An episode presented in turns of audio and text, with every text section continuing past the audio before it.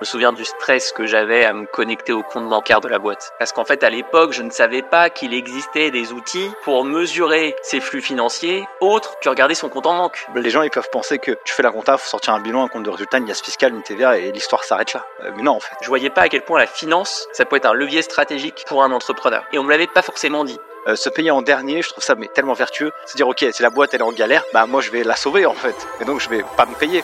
Avant de démarrer l'épisode, grosse info pour ceux qui passent ou qui veulent passer le DCG, diplôme de comptabilité et gestion. On vient de lancer aux éditions Duno un livre qui s'appelle Mon DCG validé, le premier guide pour vous aider à valider votre diplôme, que vous soyez en initiale, en alternance ou en candidat libre. On a mis à l'intérieur de ce bouquin plus de 10 ans d'expérience, plus de 100 heures de formation à se former avec les meilleurs spécialistes en technique d'apprentissage, mémorisation. On vous donne le mode d'emploi pour valider votre diplôme. Allez directement en barre d'infos de cet épisode et si vous êtes un cabinet d'expertise comptable, offrez ce bouquin à vos collaborateurs juniors pour les aider à valider leur diplôme et de vivre une carrière professionnelle dans l'industrie de la compta et gestion la plus épanouie possible. Place à l'épisode. Salut et bienvenue dans un nouvel épisode du podcast Ligue des chiffres. J'espère que vous avez la pêche et la patate comme moi aujourd'hui. Nouvelle masterclass un peu particulière euh, en mode euh, j'en ai marre euh, d'entendre des entrepreneurs qui se plaignent des experts comptables.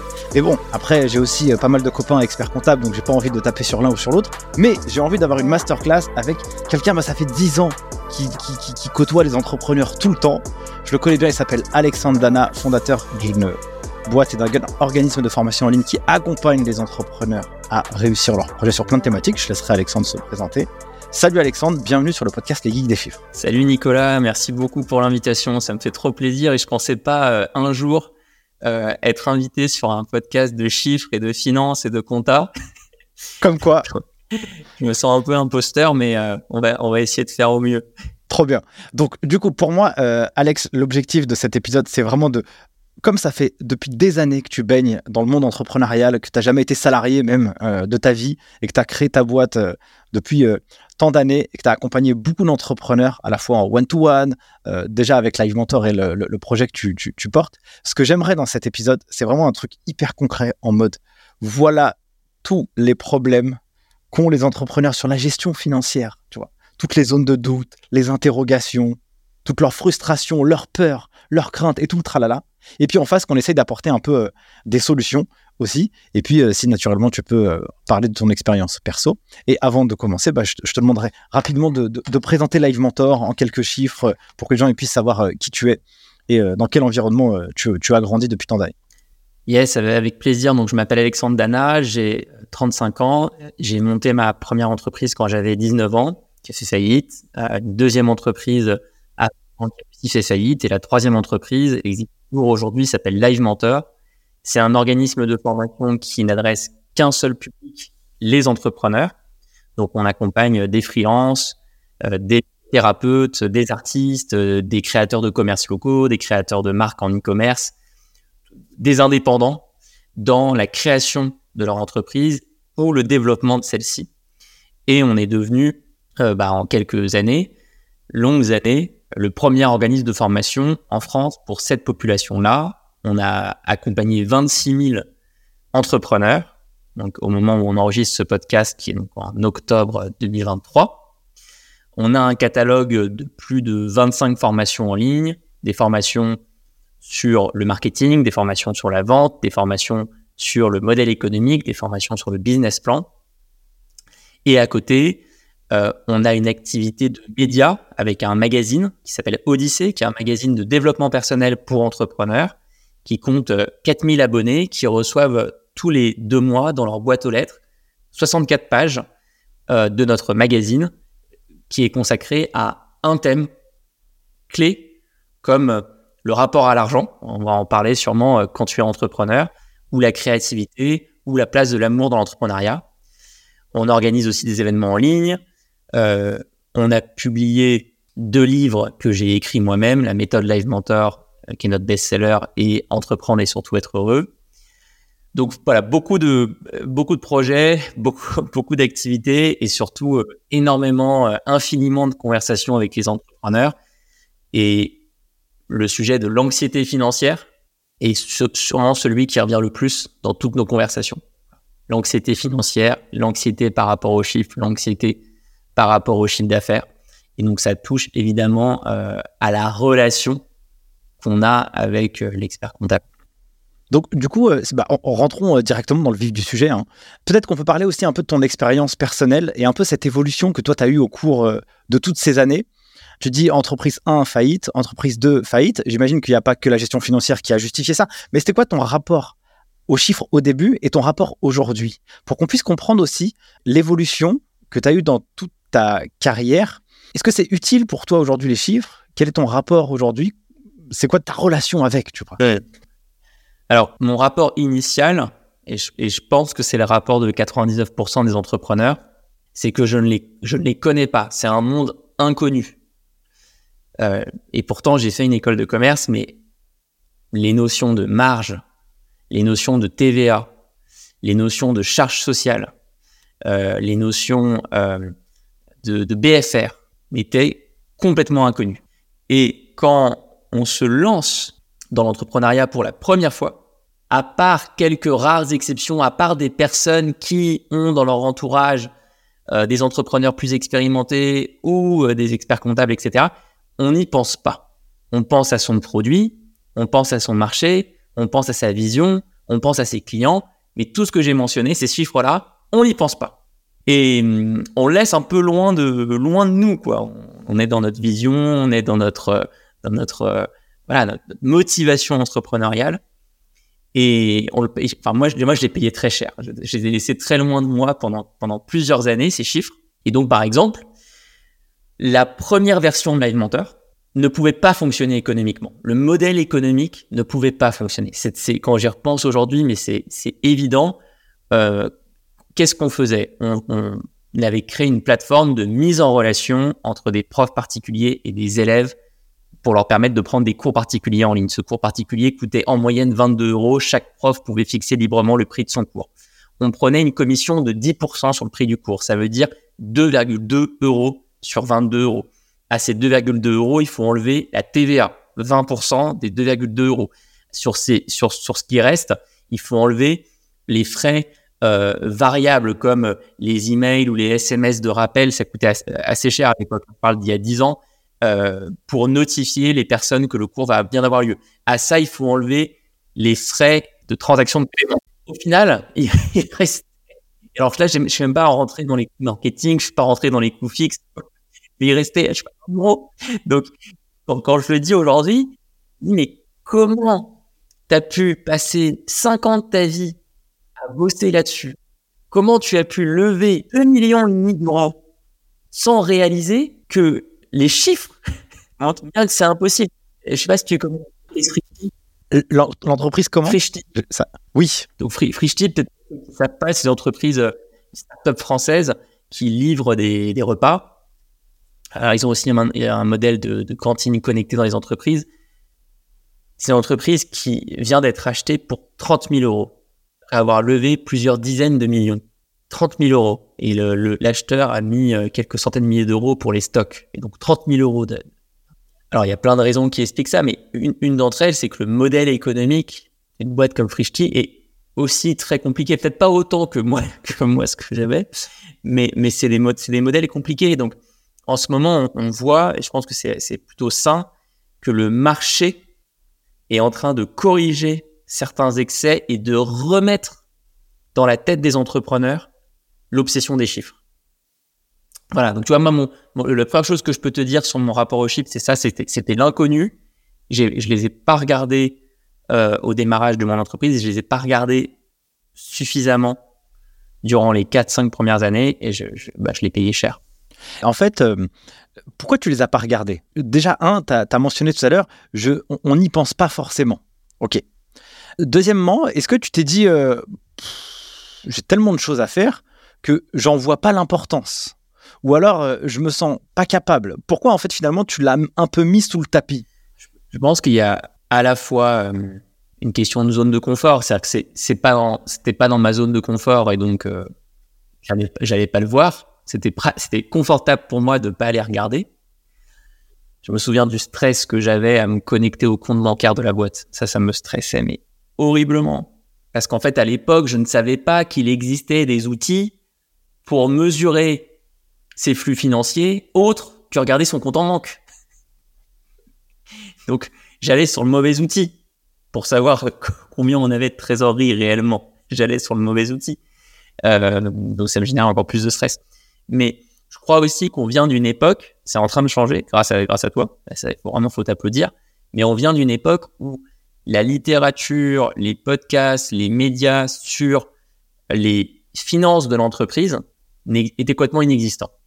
C'est-à-dire qu'on avait, euh, c'était l'époque de la de la Startup Nation, c'était l'époque du film euh, sur l'histoire de Facebook, c'était l'époque où tout ce dont on parlait, c'était euh, se développer, aller à l'international, grandir le plus vite possible. Et, et, et, moi, en plus, tu vois, je réussissais à convaincre des gens de d'investir de, l'argent dans ma boîte. Donc, et en fait, à, cette époque-là, bah, soit je m'en souviens pas, peut-être le cas, mais j'ai pas le souvenir qu'un seul investisseur m'ait challengé son modèle économique. On mettait le regard sur autre chose. Ouais, je vois. Et à ce moment-là, donc, quand même, pendant ces quatre années, tu dois quand même euh, déléguer une partie de ta comptabilité à un cabinet. Et c'est quoi cette relation que tu as avec On dirait que c'est un désert total? Ouais, alors là, justement, c'est la deuxième grande erreur. C'est que la première, c'est laisser les chiffres loin de moi. Et la deuxième erreur, c'est déléguer alors que tu ne comprends rien. Alors vraiment, rien du tout. Donc c'est comme s'il y avait vraiment partie de ta boîte, tu la maîtrises pas du tout et tu dis à quelqu'un, tiens, est-ce que tu peux gérer ça pour moi? Et ça, c'est pas très adulte comme comportement. Ça, c'est un comportement d'enfant. C'est pas être un entrepreneur adulte.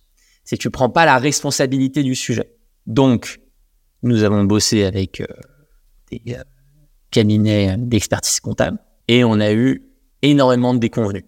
Et tout n'était pas notre fait, mais tu vois quand même le premier euh, apprentissage, c'est que j'ai déconné, c'est ce que je viens de dire, hein, c'est que j'ai pas pris la responsabilité. Bon, il se trouve que comme j'ai pas pris la responsabilité je n'ai pas su bien choisir le cabinet, le premier. J'ai pris un cabinet qui venait de se lancer, qui avait, qui avait pas beaucoup euh, d'expérience et qui avait surtout pas d'expérience de notre type d'entreprise. Euh, à l'époque, on était très start-up. Donc, on faisait par exemple euh, du crédit impôt recherche, ce genre de choses, du JEI. et on est dans l'incubateur euh, auquel on appartenait à l'époque, il y a ce, monsieur qui s'est présenté, qui venait de monter son cabinet et qui a un peu signé toutes les startups qui étaient là. Du temps, on a commencé à avoir des problèmes, des retards euh, de, livraison sur des documents, euh, plus de réponses à nos emails. Et puis en parlant avec d'autres startups qu'on connaissait qui étaient également clientes, on s'est rendu compte qu'on n'était pas les seuls. C'est très mal fini. Il y a eu certaines, certains clients qui ont fait un procès cabinet. Il y a eu des procès, je sais, au sein du cabinet entre le fondateur et des euh, collaborateurs. au final, le truc a mis la clé sous la porte et donc on est passé, sur euh, euh, d'autres prestataires. Mais on est passé sur d'autres prestataires en se disant, à l'époque, j'avais pas tout le recul que j'ai aujourd'hui en se disant ouais c'est la faute de ce type-là et tout, il était vraiment nul. Alors qu'en fait, encore une fois, le problème fondamental, c'est qu'on n'a pas du tout pris la responsabilité du sujet, on n'y comprenait rien. J'interromps deux secondes cet épisode pour vous demander une big favor. Si ce format vous est utile et vous apporte de la valeur, mettez un gros 5 étoiles sur les différentes plateformes et un commentaire. Ça coûte pas grand chose pour vous, mais pour moi, ça représente énormément parce que ça me donne de l'énergie, mais aussi ça booste la visibilité du format. Et plus le format est visible, et plus ça nous permet d'aller chercher des invités aussi inspirants les uns que les autres. Donc merci pour tout, donnez-nous de la force et moi je vous laisse place à la suite de l'épisode. Mais en même temps, euh, alors, je comprends exactement euh, ce que tu racontes et je trouve ça euh, bien de le dire comme ça. En même temps, quand tu es un entrepreneur qui sait pas, bah pour toi, peut-être ça, ça, paraît aussi naturel de déléguer à, l'expert et tu, entre guillemets, tu lui fais confiance, tu vois. Dans, dans l'esprit, c'est peut-être presque un peu contre-intuitif. C'est normal en fait que lui il sait, moi je sais pas, donc lui il doit pouvoir m'accompagner normalement. Mais soit tu as la chance de tomber sur un cabinet qui est bienveillant et détecte que tu n'y connais rien et te dit ok, alors attends, on va travailler ensemble. Par contre, là, on va d'abord te faire monter en compétence. Genre, il y a une gros, il y a un gros sujet de pédagogie. soit tu tombes sur ces cabinets qui sont rares. Euh, bah, c'est le cas de EcoMind que tu as reçu euh, récemment euh, sur les geeks des chiffres, qui a vraiment cette approche-là. Soit tu tombes sur un cabinet qui, pas forcément d'ailleurs par manque de bienveillance, peut-être aussi ils s'en rendent pas compte que tu es complètement à l'ouest, tu vois, parce que en fait toi tu les contactes, tu leur dis pas littéralement mot pour mot je suis à l'ouest, tu vois, tu leur dis est-ce que vous pouvez gérer ça? Donc il y, a aussi ça, hein, il y a beaucoup de, de confusion qui vient d'un manque de transparence de la part de l'entrepreneur sur son niveau. Et quand tu sais pas, en fait c'est dur de, ne pas savoir ce que tu ne sais pas, tu vois, c'est dur de le dire. Et donc, du coup, nous, après ce, premier, euh, ce premier échec, mais qui est quand même euh, enfin, lunaire, tu vois, la, boîte qui dépose, notre prestataire qui dépose le bilan, euh, le procès et tout, c'est complètement fou. cette fois, on commence à prendre un nouveau cabinet comptable, un DAF externalisé et une sorte de conseiller dont je ne sais même plus exactement le titre sur nos chiffres. Et donc, on avait trois interlocuteurs. La boîte fait à l'époque, pour te donner un ordre d'idée, euh, un million d'euros de chiffre d'affaires. C'est beaucoup. C'est beaucoup. Euh, je crois qu'on est monté jusqu'à 10 euh, 000, entre 10 et 15 000 euros par mois de frais. sur un million de chiffre d'affaires, rien que 100 000 euros à l'année, entre 100 et 150 000 euros à l'année, c'est problématique quand même. Est-ce que du, bah, du coup, euh, j'ai la sensation que c'était cette mauvaise expérience vécue pendant 4 ans. Là, tu t'es dit, là, il faut investir. Là. il faut y aller en masse. Là, il se dit, il faut investir, il faut, faut, faut blinder, il faut bétonner. Mais euh, le, problème est resté le même, voire il s'est aggravé. On ne savait pas exactement qui faisait quoi dans nos différents prestataires. On ne mettait aucun projet interne structurel pour consolider les finances. Euh, on nous-mêmes, notre éducation n'avait toujours pas commencé. On savait vraiment pas, toujours pas ce qu'était un BFR, par exemple, un besoin en fonds de roulement.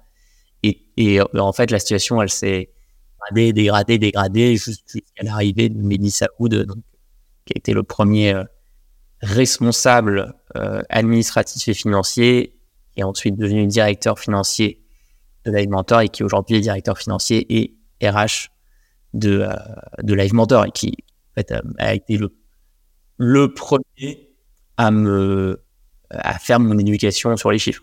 Yes.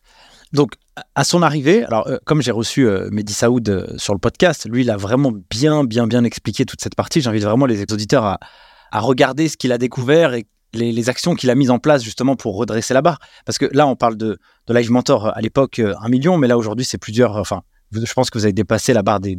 On, a, dépassé assez largement la barre des 10 millions d'euros de chiffre d'affaires dans les spécificités peut-être euh, euh, financières, on est un organisme de formation, donc on reçoit l'argent des formations après que les personnes aient commencé leur formation, euh, ce qui veut dire qu'il a fallu mettre en place différents systèmes pour que le cash de la boîte ne soit pas un sujet constant.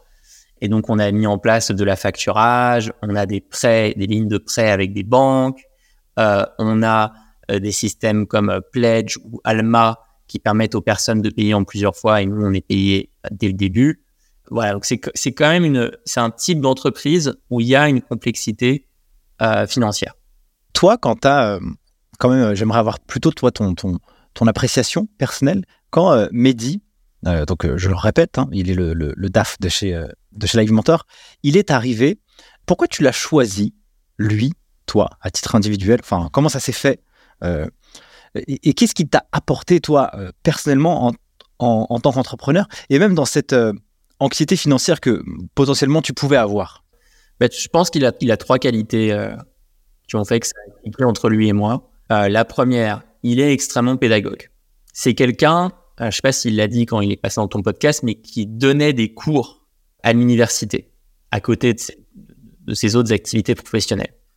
Donc, il a, euh, je trouve en lui, la capacité de prendre quelqu'un qui connaît rien et de se poser tranquillement, avec le, calme euh, légendaire de Mehdi, et dire, voilà, euh, on commence par apprendre ça, puis apprendre ça, puis apprendre ça, puis apprendre ça.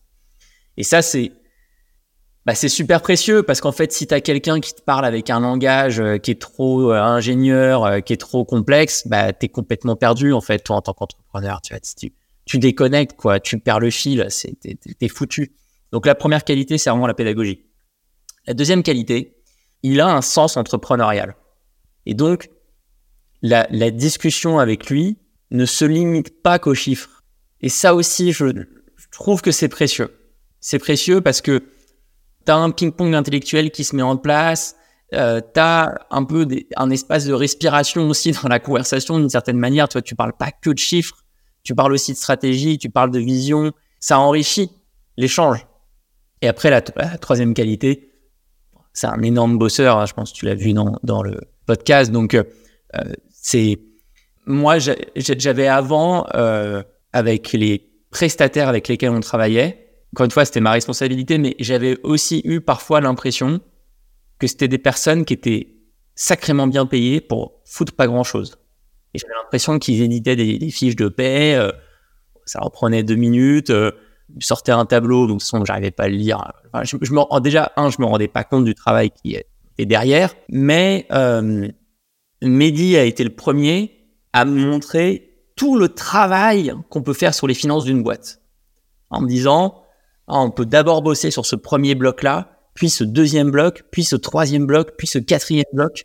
On peut mettre en place des systèmes de pilotage financier, on peut sortir un PNL tous les mois, on peut internaliser la compta, on peut aller chercher des lignes de prêt, on peut faire de la facturage, on peut faire... Euh, alors, après, on a bossé ensemble sur les levées de fonds, tu vois, mais en tout cas, il m'a, il m'a montré que l'infrastructure financière, bah, c'était autant un terrain profond que l'infrastructure marketing. Moi, je prends le comparable avec euh, le département marketing d'une boîte. Bah, il y a plein, plein de trucs à faire. C'est super profond. Tu peux faire euh, euh, des newsletters, tu peux faire une stratégie de contenu, tu peux faire du média, tu peux mettre en place un CRM, tu peux mettre en place, je sais pas, un système de rémunération variable pour les commerciaux, plein de choses. En fait, en infrastructure financière aussi. Et ça, je, je le réalisais pas dans mes premières années d'entrepreneuriat.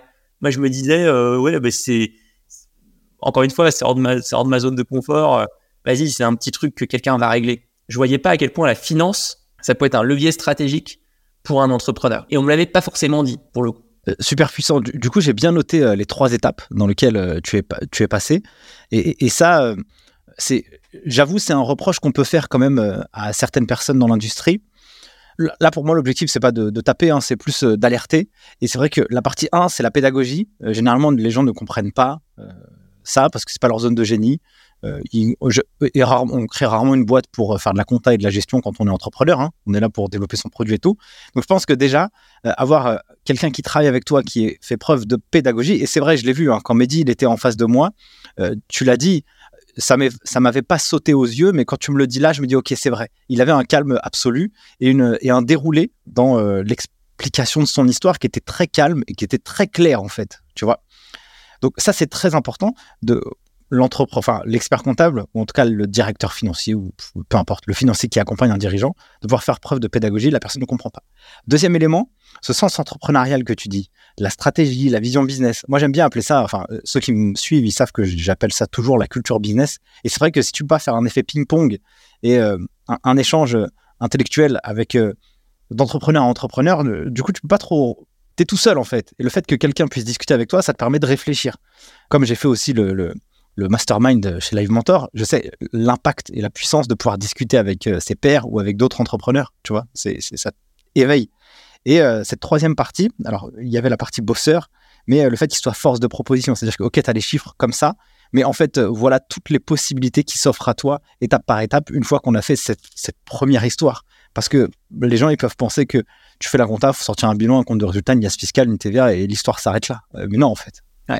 Mais ça, c'est, ça change. Vraiment, ces trois qualités-là, moi, j'invite tous les experts comptables, tous les DAF à faire un audit personnel de où ils en sont.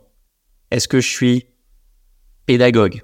Donc, par exemple, est-ce que je donne une visibilité claire sur les échéances de l'année? Moi, j'entends tellement souvent, mais tellement, tellement, tellement souvent le cas du freelance qui est surpris par euh, le moment où il doit payer ses charges, payer sa TVA, et il se rend compte qu'en fait, euh, il a de l'argent sur son compte en banque, mais tout va partir le mois prochain. Et il le savait pas. C'est pas normal. C'est pas normal, quoi. Je veux dire, c'est, pas possible, quoi. Donc, donner de la visibilité. On les connaît à l'avance, ces échéances. Faut donner de la visibilité. C'est pas possible. C'est vraiment pas possible. Moi, je, vraiment, c'est ce, ce, ce, cet exemple-là, tu n'as pas idée du nombre de fois où je l'ai entendu sur les 26 000 entrepreneurs accompagnés par l'alimenteur. Là, c'est le côté expert euh, qui est dans son monde. Euh, parce que, en fait, euh, moi, j'ai bossé en cabinet, donc des TVA, t'en fais, t'en fais, je sais pas, t'en fais 300 par an, quoi. Donc, c'est ton quotidien. Sauf que c'est pas le quotidien de la personne qui est en face de toi, quoi. Mais non, mais pour toi, l'échéance, elle est logique. Mais moi, ça, mais pour lui, non. Moi, ça me semblerait mais tellement incroyable comme expérience client. On m'envoie une invitation Google Calendrier, rappel, paiement des charges. C'est tout bête.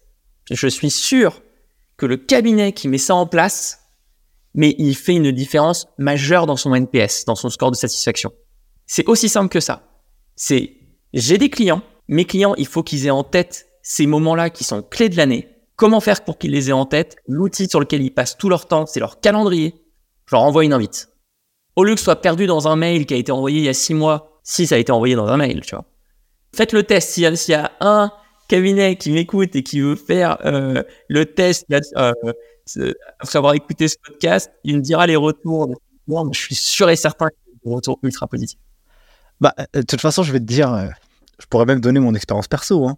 Moi, je sais personnellement que je bosse avec un cabinet. Enfin, quand j'ai la compte d'IS à payer, je tiens, t'as tant à payer. Ou alors, bah, juste ça sort du compte bancaire, quoi. Mais tu le sais pas, en fait. Moi, j'ai la chance de pouvoir les connaître, les échéances. Mais celui qui connaît pas, quand tu vois que, je sais pas moi, tu as 5, 10, 15, 20, 30 000 euros qui partent, je savais pas. Du coup, c'est perturbant, tu vois. Oui, mais comme euh, le passage de micro à, entreprise individuelle ou SASU, tu vois, quand tu dépasses le plafond, c'est la pédagogie. Ça, c'est vraiment le point pédagogie. Donc, faire un audit personnel sur est-ce que je suis pédagogue, aller donner des cours dans des formations en ligne, à l'université, dans, dans, des, dans des coworkings incubateurs, je pense que c'est une super manière aussi de développer sa pédagogie. Parler la culture business, ça c'est, on l'apprend euh, au contact évidemment euh, d'entrepreneurs, on l'apprend en, en, écoutant certains podcasts. je pense que d'une certaine manière, c'est plus facile peut-être à développer que le premier point. C'est, beaucoup une question, ce deuxième point de proximité avec tes clients. voilà, te dire en fait, bah, pourquoi pas aller euh, déjeuner ensemble, pourquoi pas aller se prendre un café, se faire une visio, où il me parle de sa boîte et où je comprends du coup moi les enjeux de la boîte et je me permets je m'autorise en tant qu'expert comptable ou DAF à aller poser des questions sur le fonctionnement global de la boîte et pas juste sur ma partie. Il faut avoir cette curiosité-là. C'est essentiel. Et le troisième point, j'ai parlé de beaucoup travailler, mais en fait, c'était surtout montrer la profondeur de la discipline. Euh, ça, je pense que ça passe par une discussion sur le, le futur. Quel est l'horizon qu'on vise? Est-ce qu'on vise euh, à rester euh, un solopreneur? Est-ce qu'on vise à recruter des, personnes? Est-ce qu'on vise à se développer international? Est-ce qu'on vise à lever des fonds? Est-ce qu'on vise à racheter des boîtes? Est-ce qu'on vise à vendre la boîte? Bah, Derrière chacune de ces portes-là, il y a des euh, chantiers financiers à mettre en place. Parfait, trop bien. Continuons. J'ai bien aimé euh, l'illustration que tu as fait juste avant sur la visibilité. Tu vois, donner de la visibilité, donc ça fait partie de la pédagogie. Euh, un des problèmes que les entrepreneurs rencontrent beaucoup parmi les 26 000 que vous avez accompagnés, c'est euh, ce, choc de voir euh, un, URSAF, une TVA ou un acompte ou peu importe, un montant qui était imprévu dans l'esprit et qui arrive et qui doit se décaisser. Est-ce que tu aurais d'autres, euh, entre guillemets, plaintes ou doléances que les entrepreneurs formulent dans cette partie-là, tu vois? Et si on pouvait avoir, je sais pas, si, si on peut avoir quelques petites solutions aussi à apporter en face, tu vois? Le sujet qu'on n'a pas encore abordé, c'est vraiment la, la psychologie de l'entrepreneur l'anxiété financière. Donc la partie qui, touche plus à la psychologie de l'entrepreneur. Mon deuxième livre, euh, qui a été publié aux éditions euh, Erol, euh, qui s'intitule Entreprendre et surtout être heureux, il aborde le sujet du burn-out chez les entrepreneurs parce que je, trouvais que c'était un sujet tabou dont personne ne parlait. On parlait énormément du burn-out des salariés, des managers toxiques, des conditions de travail inhumaines avec des process dans tous les sens mais qu'on parlait pas des sources de mal-être qui peuvent déboucher sur, un burn-out chez les entrepreneurs. Et donc, j'ai décidé d'écrire ce livre pour euh, explorer cette euh, situation. Avant d'écrire le livre, j'ai fait tourner une enquête à laquelle 10 000 entrepreneurs ont répondu, où je les interrogeais sur les cause de leur souffrance. Et euh, la, première, la, cause la plus constante, euh, quel que soit le stade de développement de l'entreprise, c'était l'anxiété financière. Donc pour rappel, le stress, c'est une réaction à un stimuli extérieur. Par exemple, si là, derrière toi, il y a un truc qui prend feu, tu vas ressentir un stress. L'anxiété, c'est un malaise qui ne répond à aucun stimuli extérieur. Donc c'est bien plus embêtant. C'est vraiment le, matin, le soir, je me réveille avant de m'endormir. J'arrive pas à trouver le sommeil. J'arrive pas à me sentir bien. Je suis toujours anxieux. Et quand on entreprend, nos finances et nos chiffres sont une source d'anxiété. Très grande majorité des entrepreneurs. Moi, ça a été mon cas pendant très longtemps. Parce qu'on découvre une réalité qui est complètement nouvelle il faut aller chercher du chiffre d'affaires tous les mois pour pouvoir se payer. Le client d'hier n'est pas forcément le client de demain. Le euh, marché peut changer. Et donc intrinsèquement, il y a plein de sources d'anxiété. Donc si en plus de ça, il y a des mauvaises surprises comme tiens, paiement de l'IS, tiens, paiement des charges, tiens, paiement de la TVA, là, ton anxiété, elle fait des énormes bons. Et donc c'est là où je crois que le, euh, le bon expert comptable, d'une certaine manière, c'est aussi un bon euh, psy. Alors il y, a un, il y a un très bon bouquin pour comprendre ça qui s'appelle Profit First. Il est malheureusement, je crois, pas traduit en français. Euh, alors l'auteur s'appelle Mike Michalovis, M-I-C-H-A-L-O-W-I-C-Z. J'y suis arrivé. Euh, oui, il est en français et il s'appelle Le Profit d'abord. Très bien. Et donc, dans ce, dans ce livre, ce que propose euh, l'auteur, c'est une réflexion globale pour augmenter la rentabilité de l'entreprise, pour augmenter la trésorerie. Et en soi, c'est intéressant. Mais il y a un, outil qui propose, euh, qui a eu une popularité énorme, qui est divisé automatiquement tout ce qui rentre dans le compte en banque en quatre euh, comptes distincts. Alors, un compte qui va servir à payer les, stocks, qui va servir à, fournir la prestation due. Euh, une autre partie qui est sur les frais fixes de l'entreprise, les abonnements, etc. Une partie qui va aller dans euh, les, provisions pour le paiement des charges, la TVA, etc. Et une partie qui va aller dans un stock euh, euh, épargne pour l'entrepreneur. Il faut se plonger, je pense, dans ce livre quand on est expert comptable ou DAF. Là, je vous fais un résumé super succinct. En plus, la dernière fois que je l'ai lu, c'était il y a 4 ans, donc ça remonte un petit peu. Mais ce que je peux vous dire, par contre, ce que je peux vous partager, c'est que chaque entrepreneur que j'ai vu passer dans la communauté Live Mentor qui a lu ce livre, son anxiété financière a diminué. Donc c'est là où je trouve qu'il est, qu'il est intéressant, parce que même si il a été écrit par un Américain, donc euh, il connaît rien au système euh, fiscal comptable français. Son approche est une approche qui vise à baisser le niveau de stress financier en disant, tu vois, comme tu fais ce petit travail tous les mois de répartition, de jeu entre différents comptes, d'économie, t'es pas surpris au mois 6, au mois 8, au mois 10. Évidemment, c'est un système qui fonctionne mieux sur certains modèles économiques que d'autres. Ça fonctionne très bien sur de l'abonnement. Ça fonctionne sur de l'e-commerce qui est assez stable.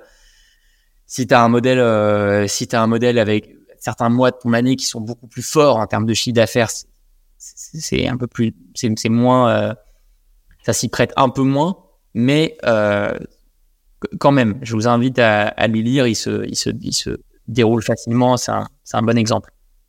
Tu vois, je, je le connaissais pas ce livre.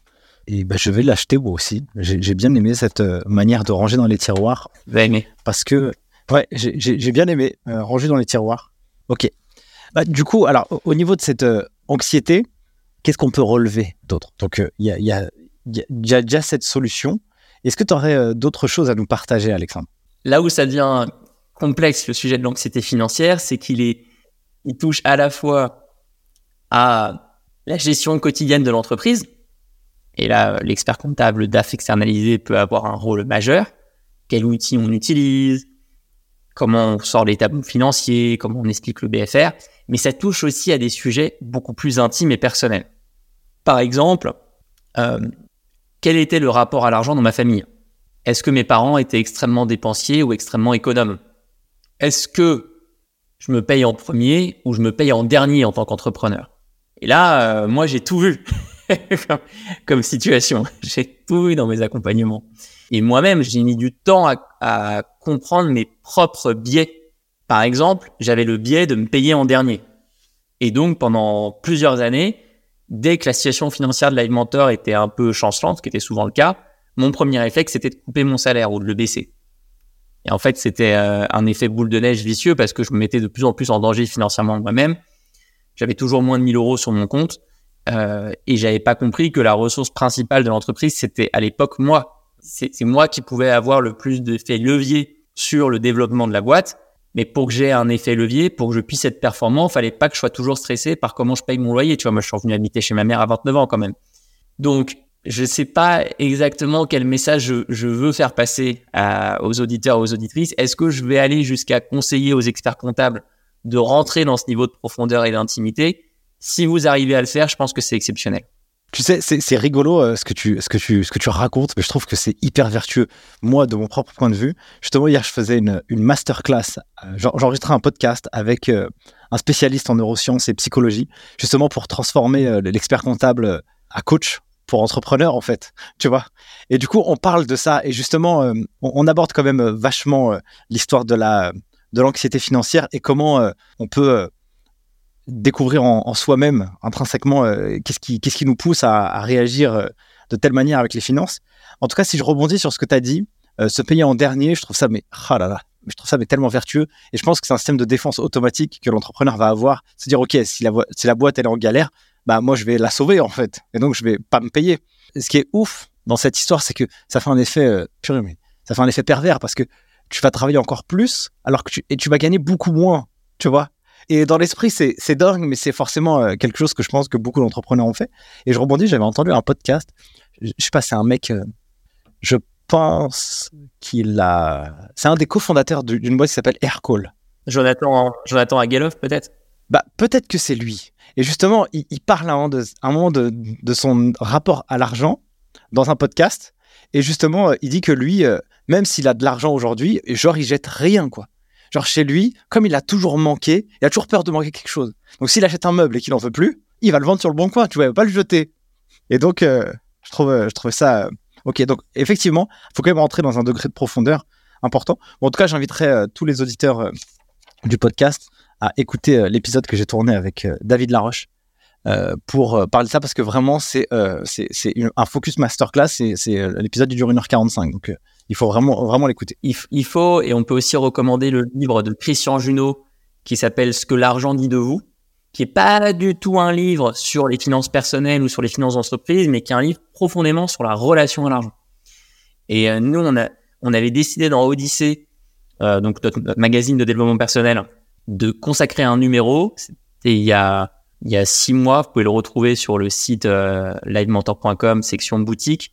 Vous verrez qu'un des numéros était consacré à la relation à l'argent et on avait interviewé justement Christian Junot, qui est ce coach spécialisé dans la relation à l'argent.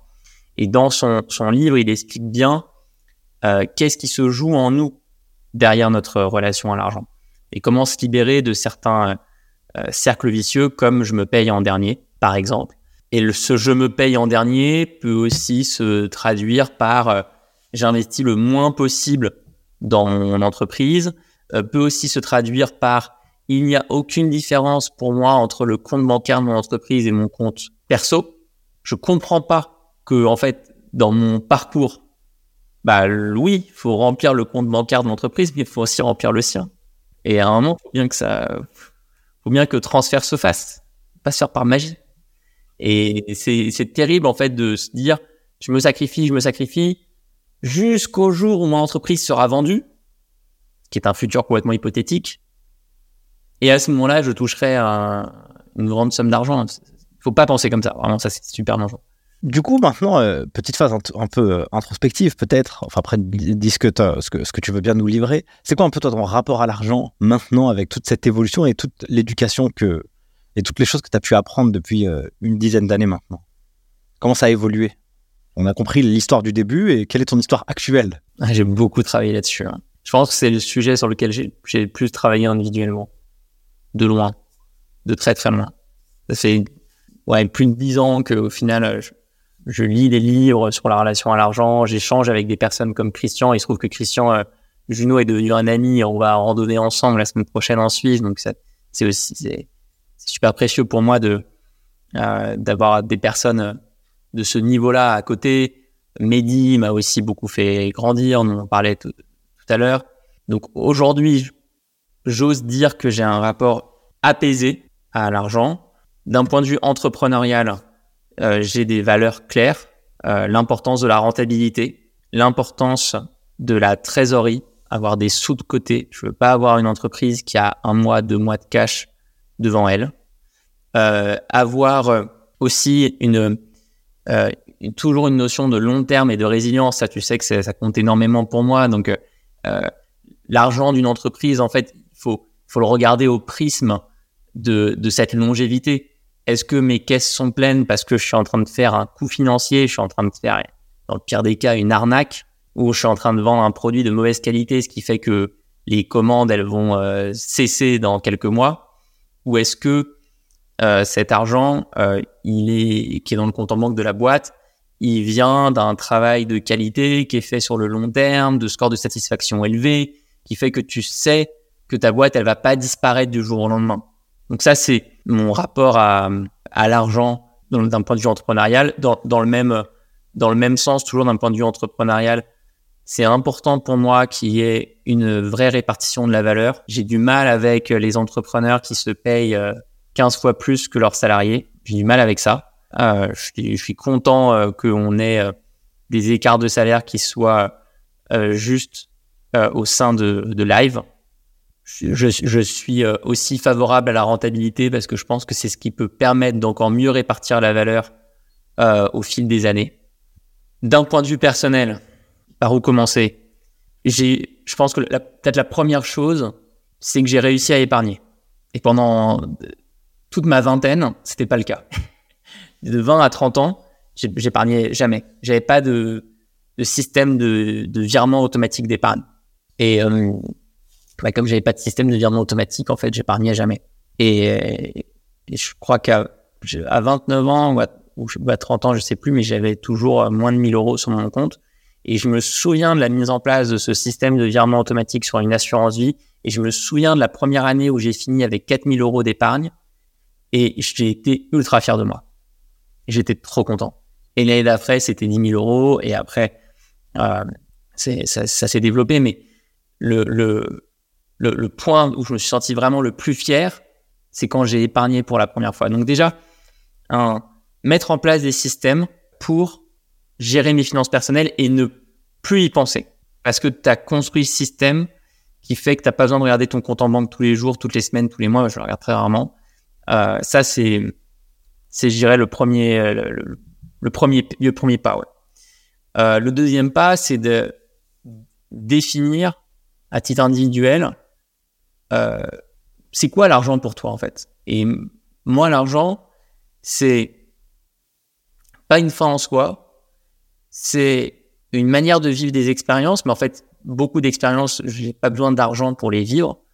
Donc, euh, euh je sais, je pense assez bien aujourd'hui ce que j'aime. J'aime euh, faire beaucoup de sport, j'aime être dans la nature et faire des randonnées, j'aime euh, parcourir, explorer la France, j'aime aller euh, dans des festivals. ça demande parfois un, petit budget. Et tu vois, j'ai pas de montre, j'ai pas de voiture, j'ai pas de, déjà des vêtements que dans une seule marque qui est Bonne Gueule, qui est la marque de mon ami Benoît Wojtenka, qui est, qui est génial et, je pense qu'on a, on a chacun en fait euh, des sujets qui nous passionnent et bah, l'argent peut nous aider à explorer ces passions-là.